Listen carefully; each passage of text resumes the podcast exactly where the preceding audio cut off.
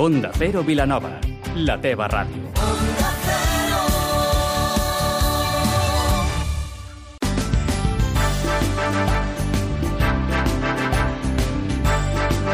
Más de uno Vilanova amb Vila.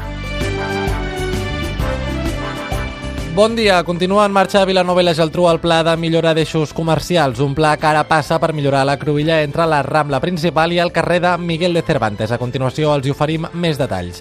I parlem amb Miquel Altadill, historiador i escriptor, que avui a les 6 de la tarda presenta a la Universitat Politècnica de Vilanova i la Geltrú el seu 41è llibre relacionat amb el municipi Dades per la història de Vilanova. És dijous 28 de març amb Ivan Gustems al control tècnic. Comencem.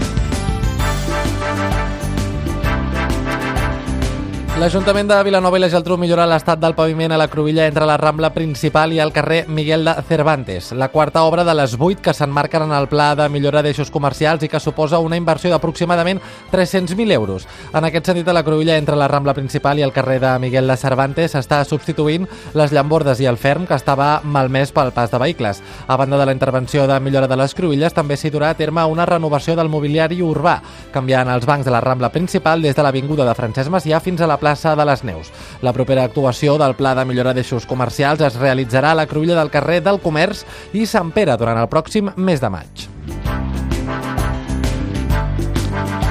El cuiner d'un restaurant de Vilanova i la Geltrú es tanca dins del local amb un lladre que intentava robar fins que arriba la policia. Uns fets que van tenir lloc el passat dissabte a les 11 del matí, quan un home de 24 anys i veí de l'Hospitalet va ser detingut pels agents de seguretat de Vilanova i la Geltrú per cometre un delicte contra el patrimoni i robatori en grau de temptativa.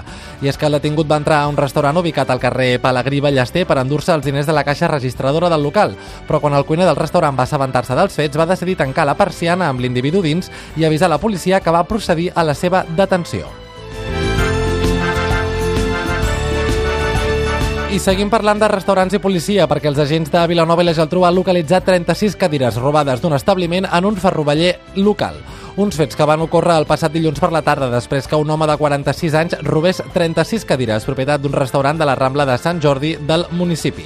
Arrel d'aquests fets, els propietaris del local van denunciar el furt a la policia municipal, que després de fer un seguiment als presumptes autors del robatori, van aconseguir recuperar 20 de les 36 cadires sostretes que es van disposar en un ferroveller de la ciutat.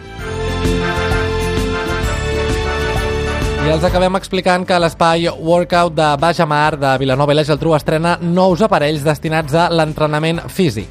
Una instal·lació que correspon a la tercera fase d'ampliació d'aquest espai i que possibilita que s'hi puguin desenvolupar totes les modalitats de calistènia i street workout, així com els diversos exercicis estàtics i en moviment en nivells que van des de la iniciació fins al perfeccionament.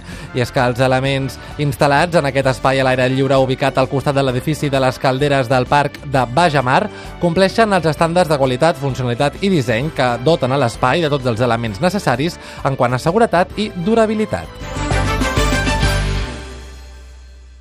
I com cada dia a aquesta hora ha arribat el moment de fer una entrevista, avui saludem a l'altre costat del telèfon a Miquel Altadill, escriptor i historiador que avui a les 6 de la tarda presenta a la sala d'actes de la Universitat Politècnica de Vilanova i la Geltrú el llibre Dades per la història de Vilanova. Miquel, què tal? Molt bon dia. Molt bon dia i moltes gràcies per l'atenció.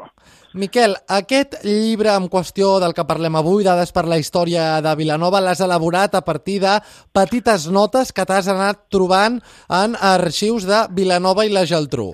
Sí, Explica'ns una mica més. Sí, sí, molt bé, gràcies. Lògicament, eh, aquestes dades eh, les tinc agafades en, en 25 anys, perquè, clar, vull dir, vas, vas omplint, no saps si faràs un llibre, si en faràs dos, si en faràs tres, però, bueno, darrerament, entre, cosa, entre molts apunts que he trobat, m'han regalat mm, originals del 1730-1740, clar, he anat uh, omplint tant que ara ja puc afirmar que aquest primer llibre, que començo des de que no existia Vilanova, quan va començar la primera pedra eh, al castell de la Geltrú i la Geltrú, eh, al cap de, de do, 200 anys es va independitzar el primer geltronenc i va anar a poblar a l'altra part del carrer Unió, que és el torrent de la Pastera, va anar a poblar un lloc que pertanyia a Cubelles, i allà es va fer una població nova, una vila nova de Cubelles.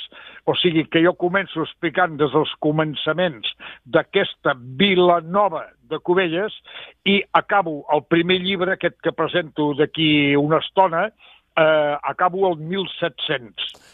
De fet, eh, Miquel, aquest llibre del Dades per la història de Vilanova es dividirà en tres parts i avui Sí, publiques exacte. aquesta primera part, no? La primera part, sí. Eh, la, la segona, que d'aquí uns mesos, serà del 1701, no tinc encara decidit perquè encara he de fer l'afegit d'anar posant fotografies, serà fins per allà el 1815 aproximadament. I el, la tercera part acabo el 1850. I per què acabo el 1850? Senzillament perquè el dia 1 d'agost de 1850 va sortir el diari de Vilanova. I a partir d'aleshores ja tenim la informació amb el diari Vilanova, a més a més que ja s'ha fet algun llibre parlant de, de diversos temes extractes a partir de 1850. O sigui que jo, abans de 1850, acabo el 1850, en el que precisament he pogut trobar a Vilanova i a Barcelona molts documents, moltes notes, perquè aquí a Vilanova, abans del 1850, quins punts tens, quin, quins llocs tens per anar? Només les actes de l'Ajuntament i després també el registre que hi han a les dues parròquies.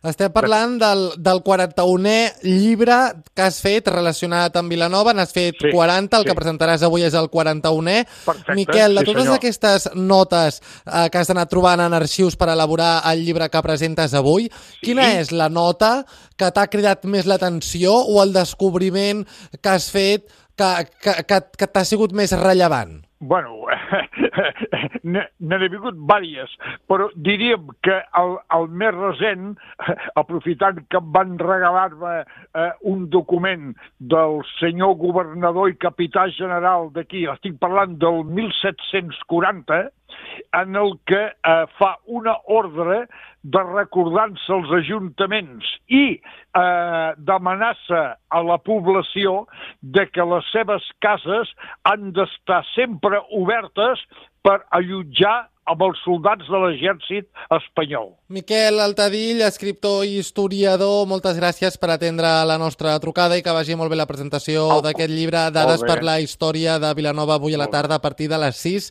Recordem, a la sala d'actes de la Universitat Politècnica de Vilanova i la Geltrú. Al contrari, que es donen les més expressives gràcies perquè ha vingut ressò d'aquesta nova i a mi és un goig poder presentar un nou llibre de Vilanova. Moltíssimes gràcies.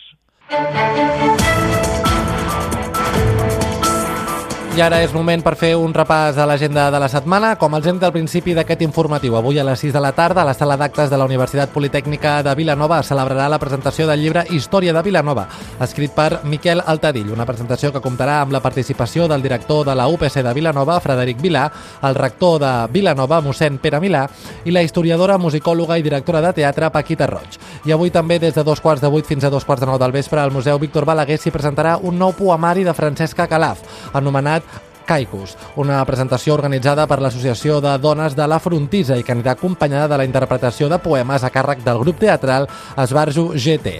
Fins aquí les notícies del Garraf i Penedès. Poden continuar informats cada hora a la sintonia d'Onda Cero. Mentrestant, que tinguin un molt bon dia.